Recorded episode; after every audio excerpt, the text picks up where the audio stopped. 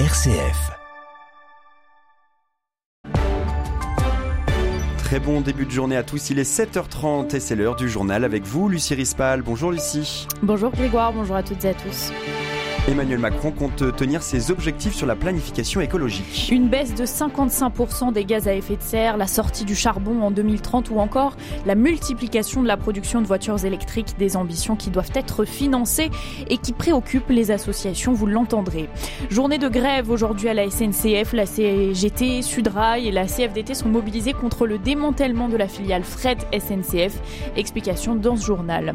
L'explosion d'un dépôt de carburant au Karabakh fait plus de 200 200 blessés alors que quelques jours après le cessez-le-feu dans ce territoire, les civils se pressent pour le quitter.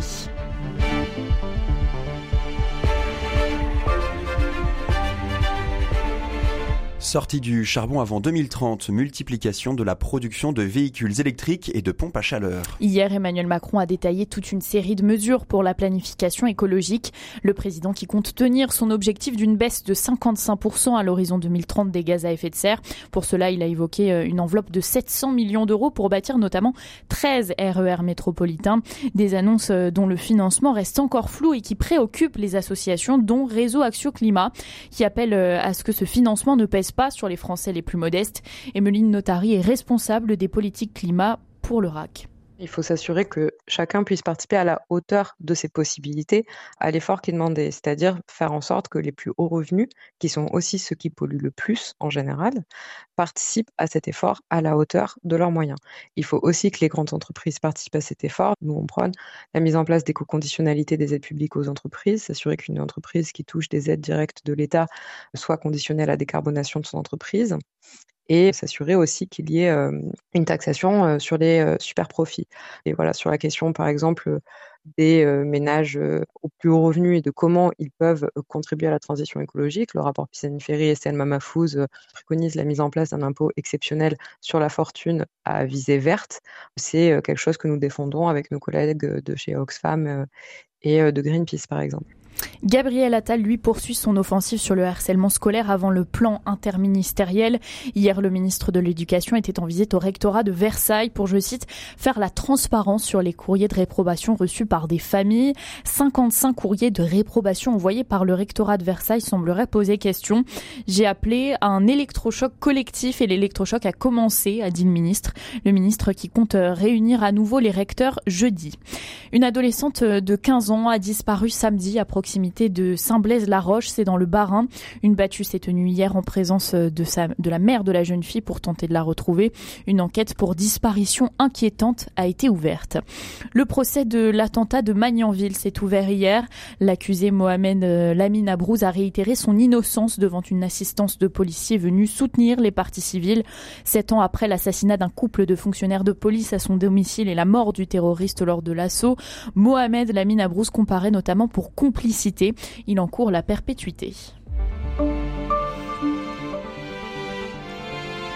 Les députés ont fait leur rentrée hier à l'Assemblée nationale avec le début de l'examen dans l'hémicycle du projet de loi pour le plein emploi. Texte dénoncé par la gauche et les associations d'aide aux plus démunis. Pour voter le texte, les députés, les républicains courtisés par le gouvernement défendent l'obligation d'une activité hebdomadaire d'au moins 15 heures pour les bénéficiaires du RSA.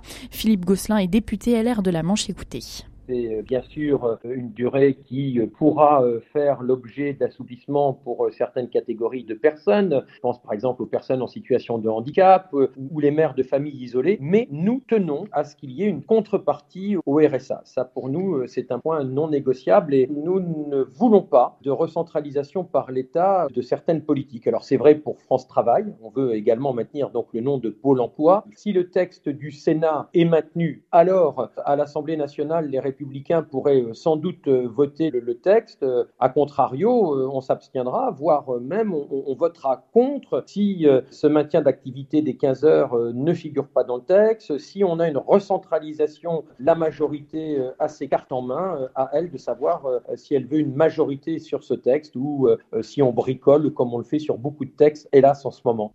Et le projet de loi euh, sur la fin de vie devrait être débattu l'année prochaine, c'est ce qu'a indiqué le ministre des Relations avec le Parlement, Franck Riester. Et tout autre chose, Lucie, journée de grève aujourd'hui à la SNCF, la CGT, Sudrail et la CFDT sont mobilisés contre le démantèlement de la filiale fret SNCF et pour les transferts de salariés vers des filiales ou des entreprises privées. Il y a quatre mois, la Commission européenne a ouvert une enquête sur l'annulation par l'État de la dette de 5 milliards d'euros de fret SNCF. Bruxelles pourrait déclarer ces aides illégales, ce qui provoquerait la faillite de fret SNCF incapable de les rembourser. Afin d'éviter cette situation, le gouvernement a proposé un plan prévoyant la création d'une nouvelle entité qui conservera 80% de l'activité, le reste devant être cédé à des concurrents. Yves Crozet est spécialiste de l'économie des transports. Écoutez. Le principal enjeu, c'est le fait que le système fret SNCF est un système qui est relativement peu performant. La preuve, c'est que dès qu'on a ouvert à la concurrence, eh bien aujourd'hui, les, les, concurrents ont à peu près 40% de part de marché. Et l'autre preuve, c'est que la SNCF elle-même a créé une filiale privée pour concurrencer sa propre maison euh, ferroviaire SNCF. Et donc l'Union européenne a dit bah, soit il faut mettre fin totalement à Fret SNCF, soit il faut changer la compagnie et euh, créer une activité nouvelle en se délestant d'une partie des activités de Fret SNCF. C'est un petit peu comme quand euh, l'État allemand a voulu subventionner Lufthansa. Eh la Commission européenne a dit si vous faites ça, vous devez laisser plus de place aux concurrents de Lufthansa en, Allemagne. Et donc évidemment, c'est une protestation forte de la part des, des cheminots, mais c'est tout simplement le fruit d'années et d'années d'un système où euh, les subventions qu'on verse à la SNCF pour les voyageurs servent en partie à financer le fret. Et pour cette grève d'aujourd'hui, la circulation des trains sera quasi normale. De légères perturbations pourraient euh, pourtant être rencontrées sur certaines lignes ou dans certaines régions, c'est ce que précise la SNCF Voyageurs. Un chiffre maintenant, il faudrait un peu plus de 2 millions et demi d'euros par an minimum de la part de l'État pour la protection des victimes de violences conjugales, sexistes et sexuelles en France. C'est ce qui ressort d'un rapport de la Fondation des femmes publié hier. Si en 5 ans le budget a augmenté de 50 millions d'euros, les besoins, eux, ont explosé.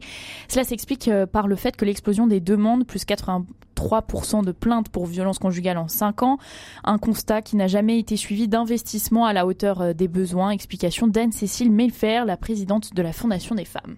Alors ça contient des dépenses sur l'hébergement d'urgence, puisque certaines des femmes victimes de violences conjugales vont avoir besoin de passer quelques jours, quelques semaines, quelques mois par de l'hébergement spécialisé. Et donc là, il faut vraiment multiplier le nombre d'hébergements spécialisés. Il n'y en a pas assez aujourd'hui. Donc on refuse des femmes aujourd'hui parce qu'il n'y a pas assez d'endroits pour pouvoir les héberger. Et puis le deuxième grand poste de dépense, ce serait la justice. Il manque au moins 600 magistrats pour pouvoir vraiment commencer à traiter les plaintes aujourd'hui qui sont déposées. Il y a 80% de plaintes en plus pour violences conjugale, 100% de plaintes en plus pour violences sexuelles depuis MeToo. Donc on voit qu'en fait, nécessairement derrière, il va falloir plus de juges. Et puis enfin, sur les violences sexuelles, il y a très peu de choses qui sont faites aujourd'hui. Et donc si on veut pouvoir prévenir en amont, il va falloir avoir une vraie politique de lutte contre les violences sexuelles et ça nécessitera forcément des moyens. 7h38, quelques jours après le cessez-le-feu au Karabakh, les civils se pressent en masse pour quitter le territoire. Selon le gouvernement arménien, près de 5000 personnes se sont réfugiées en Arménie. Hier soir, les autorités séparatistes ont par ailleurs fait état de l'explosion d'un dépôt de carburant qui a fait plus de 200 blessés. Une assistance extérieure urgente a été demandée. Des civils pourraient encore fuir dans les jours à venir, Jean-Baptiste Labeur. Depuis dimanche, le centre humanitaire installé dans la ville arménienne de Goris ne désemplit pas. Les réfugiés affluent pour se faire enregistrer, trouver une solution d'hébergement ou de transport vers d'autres régions d'Arménie. Il s'agit pour la majorité de personnes qui ont perdu leur maison. Les autorités du Haut-Karabakh avaient annoncé dimanche que les civils dont les logements auraient été détruits par les combats seraient transférés en Arménie avec l'aide des soldats de maintien de la paix russe. Dans l'enclave, la situation humanitaire est très tendue alors que la capitale, Stepanakert, est privée d'électricité et de carburant. La population manque de nourriture et de médicaments. L'Azerbaïdjan s'est engagé à respecter les droits des habitants de l'enclave, quelles que soient leurs origines, mais les civils arméniens n'ont aucune confiance et ils redoutent un nettoyage ethnique. C'est donc un exode massif de la population arménienne du Haut-Karabakh qui semble s'amorcer. La population de l'enclave est estimée à 120 000 habitants. Les premiers chars euh, américains Abrams sont arrivés en Ukraine. Volodymyr Zelensky s'est félicité de cette bonne nouvelle au moment où son armée tente de forcer enfin les lignes de défense russes avant l'hiver. La livraison de ces chars euh, à Kiev avait été annoncée la semaine passée par Joe Biden à l'occasion d'une visite à la Maison Blanche du président ukrainien. Les États-Unis avaient promis au total 31 chars Abrams. La Russie, elle, prévoit d'augmenter son budget militaire de 70% en 2024, euh, ce qui amènerait pour la première fois la défense à avoir un budget bien plus important que son budget consacré à la politique sociale. Merci beaucoup Lucie Rispal pour ce tour d'horizon de l'actualité. À tout à l'heure pour un nouveau point sur l'information. Ça sera à 8 heures.